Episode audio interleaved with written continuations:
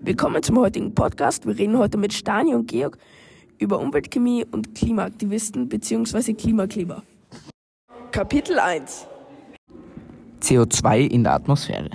Man mag vielleicht denken, da Kohlenstoffdioxid, auch genannt CO2, nur 0,035 Prozent der Atmosphäre ausmachen.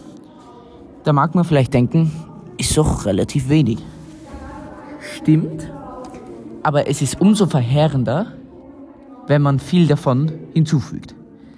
Und um das ein bisschen zu veranschaulichen, habe ich hier eine kleine Tabelle. CO2 in Gigatonnen.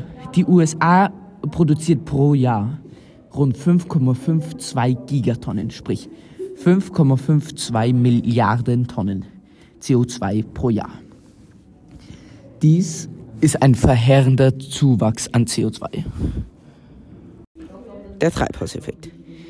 Den Treibhauseffekt kann man sich so vorstellen, dass die Sonne UV-Strahlen zur Erde schickt. Die Erde wiederum schickt Infrarotstrahlen zurück. Diese Infrarotstrahlen sollten im Normalfall wieder ins All gelangen.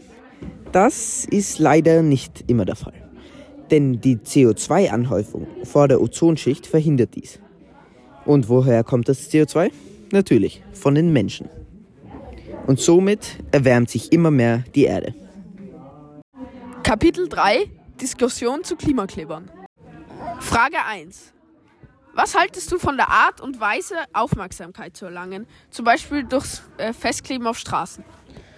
Ich finde es grundsätzlich eigentlich blöd, weil sie andere Menschen dadurch behindern können und sich gegenseitig, also sich selber verletzen können, was gesundheitsschädlich und vor allem auch gefährlich sein könnte. Okay. Ähm, was sagst du zu den Auswirkungen auf nicht beteiligte Personen, zum Beispiel äh, Rettungsfahrzeuge beim Kleben zu behindern?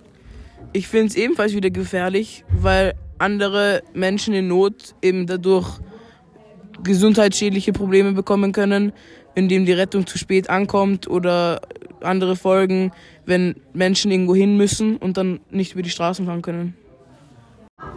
Jetzt kommen wir schon zur letzten Frage. Und zwar, was würdest du vorschlagen ähm, als Alternative zu jetzigen Aktionen? Also grundsätzlich würde ich friedliche Demonstrationen eigentlich bevorzugen und allgemein Organisationen, die andere Menschen nicht behindern. Okay, danke. Das war's jetzt schon mit unserem Podcast. Vielen Dank fürs Zuhören. Äh, ich hoffe, er hat euch gefallen und wir hören uns vielleicht bald wieder.